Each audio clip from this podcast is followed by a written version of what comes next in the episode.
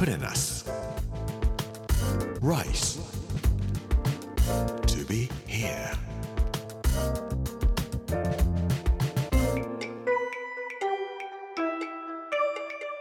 こんにちは作家の山口洋二ですこの時間はプレナス Rise to be here というタイトルで毎回食を通して各地に伝わる日本の文化を紐解いていきます今週は兵庫の巻火曜日の今日はカビでお酒ができましたというお話をしたいと思います us. Rice to be here. Brought to you by in us. Ginza.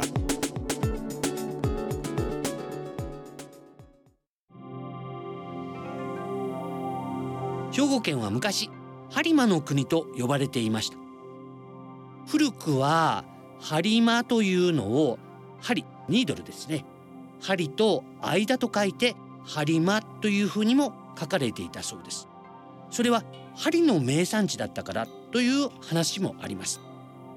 もう一つは張った弓のように美しい砂浜が広がっていたから播磨って言うんだよという説もあるんですけども語源についてはよく分かっておりません。ただ奈良時代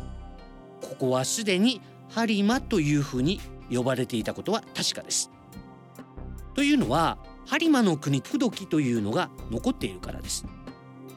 播磨の国不時その当時のここでは何ができますかとかいうことを国に報告した報告書なんですけどもその中にはこんなことが書いてあります。星にカビが生えた。それでこのカビを使ってお酒を醸し神様に備えてみんなで宴会をしましたよという記事です。これが我が国で最古の麹を使った日本酒の醸造の記録だというふうに言われています。もちろんその前にも古代人はお酒を飲んでいます。同じ頃に作られた薩摩鹿児島ですね。鹿児島の大隅半島のあたりの報告書。大隅の国不時という本にはこんなことが書かれています。男女が集まってお米を噛むんだそうです。そしてそれをペッて器に吐き出して数日置いておくとお酒ができる。これを口噛酒と呼ぶんだよという説というかそういうお話です。そういうお話が大隅の国不時という本には書いてあります。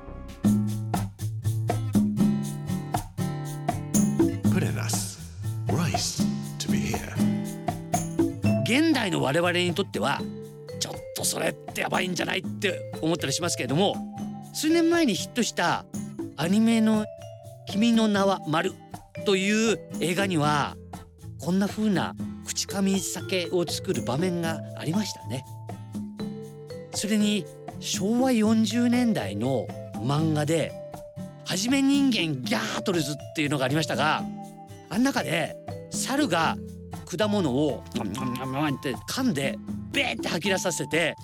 それをギャトルズの主人公のゴンのお父さんがグビグビグビって飲んで美味しいなとか言ってたなんかそういう場面があったように思います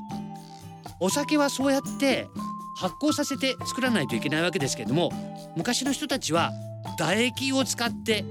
唾液の中にある唾液アミラーゼと呼ばれているものですかそれを穀物のでんぷん糖と混ぜると糖が空気中の酵母でアルコールに変わるというそういうことを利用してお酒を作っていたんですね。今あるかどうか分かりませんが東南アジアとか昔の北米大陸両方でもそんな方法で口上酒は作られていたというふうに言われています。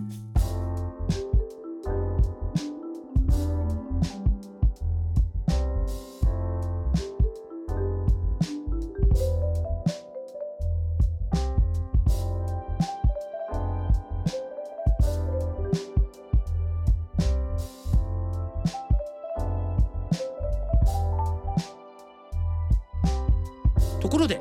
先ほど言った播磨不時には古代の天皇とグルメにまつわる話がたくさん書かれています。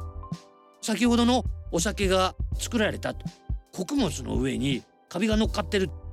これでお酒ができるよというお話は狼と呼ばれている人たちですね。土地のなんか豪族のような人だったろうとは思いますけども岩の狼という人がいたところが庭戸というところなんですが現在の兵庫県中西部の宍粟市というところ。庭田神社という神社がございましてそこが発祥じゃないかというふうに言われています。兵庫県西の方になりますが西脇市というところがあります。ここには大イノシシと戦って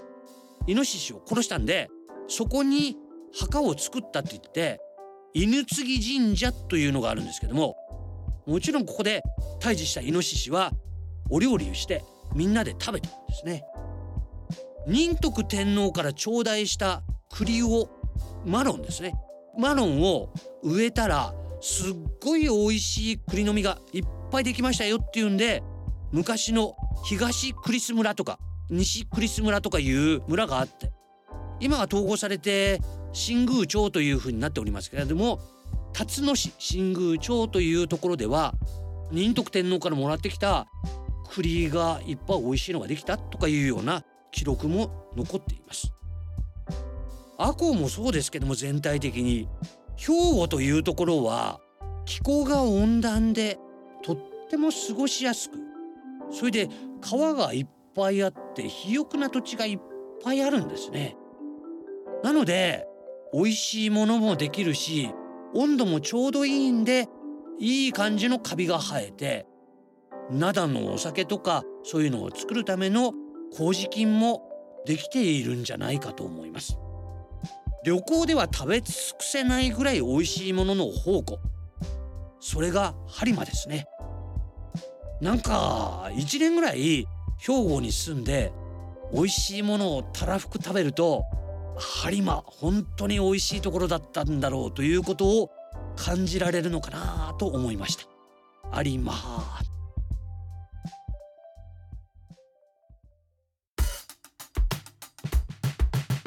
Purenas. Rice. To be here.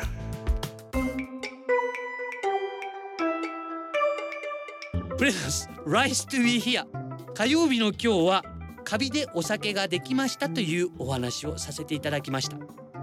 日はメリケンハトバの夢というお話をしたいと思います。この番組はポッドキャストでもお楽しみいただけます。聞き逃した方やもう一度聞きたいという方ぜひこちらも聞いてみてください。プレナス Rice to be here Amazon、Apple、Google そして Spotify のポッドキャストでお聞きいただくことができます。この時間お相手は作家の山口洋二でした。